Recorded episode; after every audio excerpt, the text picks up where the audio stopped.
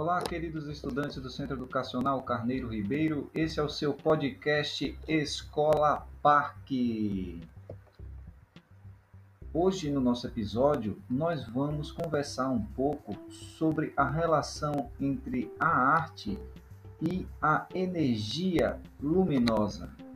Vamos conversar um pouquinho com a professora Ana Barreto, ela que é professora de artes do Centro Educacional Carneiro Ribeiro. Ela vai nos esclarecer um pouquinho um pouco eh, melhor sobre essa relação entre a luz e a arte. Vamos ouvir um pouquinho o que, é que a professora tem para nos dizer?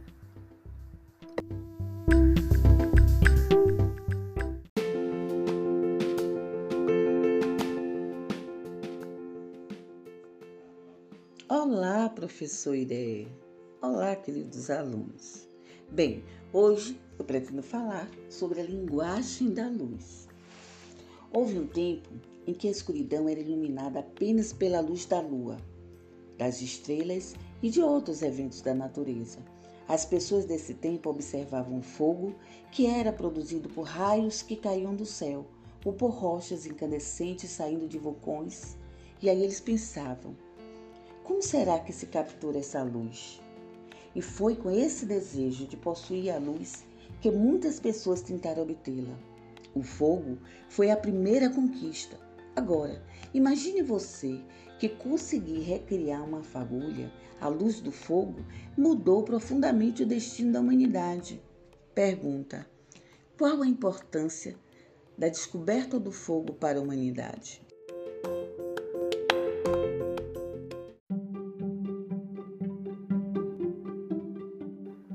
Nossa, eu imagino que tenha sido muito importante mesmo.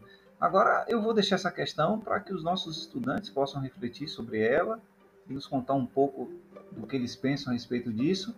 Eu gostaria de te pedir, professora, para que você contasse um pouco mais para a gente sobre essa relação da luz com as artes e como o domínio da energia, o controle da energia luminosa contribuiu para o desenvolvimento das artes visuais.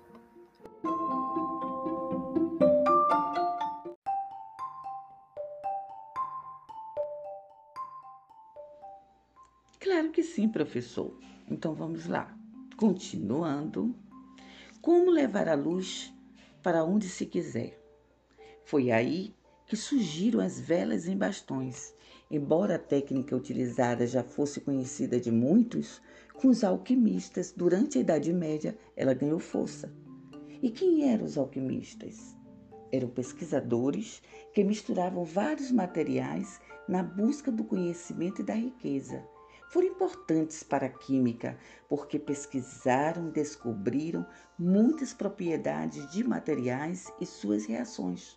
Contudo, durante essa Idade Média, foram perseguidos pela Igreja por suas pesquisas para transformar materiais em ouro, acusados de bruxaria.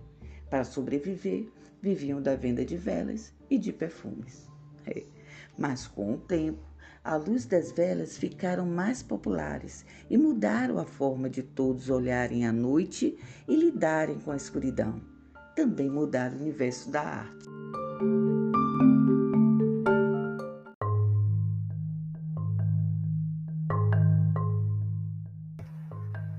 Eu imagino que tenha ocorrido muita influência mesmo. Agora, por favor, professora, daria para dar um exemplo para a gente?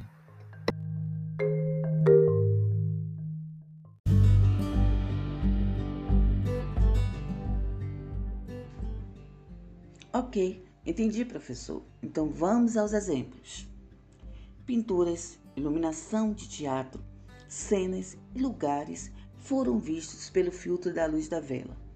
E essas imagens, elas foram registradas pelos artistas e podemos apreciá-las hoje de várias formas. Um exemplo disso são as obras produzidas entre os séculos XVI e XVIII do estilo barroco que é caracterizado por contrastes de luz e de sombra e uma composição assimétrica e pictórica. Sugestão para vocês: procure no dicionário o significado dessas palavras. Bem, as pinturas geralmente são compostas de tons em escala que vai de terra escura aos tons de laranja e amarelo intenso. Esse estilo também apresenta muita dramaticidade na composição e na escolha dos seus temas, já que a luz incide sobre o objeto central da obra. A proposta é: encontre uma pintura deste período e analise. Pode ser uma pintura a óleo. Agora farei alguns questionamentos. Como são as cores nessas pinturas? Você percebe as tonalidades que os artistas usaram em suas paletas? Que tal fazer uma lista das cores que você percebe nas imagens? Quantas tonalidades de uma mesma cor podemos ver? Em relação aos espaços de luz e de sombra, como os artistas escolheram iluminar uma área da composição? Há um motivo para isso? Que sensações essas imagens causam a você? Você considera a luz das velas um bom recurso para explorar tonalidades de cores em pinturas? Na fotografia, também podemos criar imagens com essas tonalidades? Agora responda.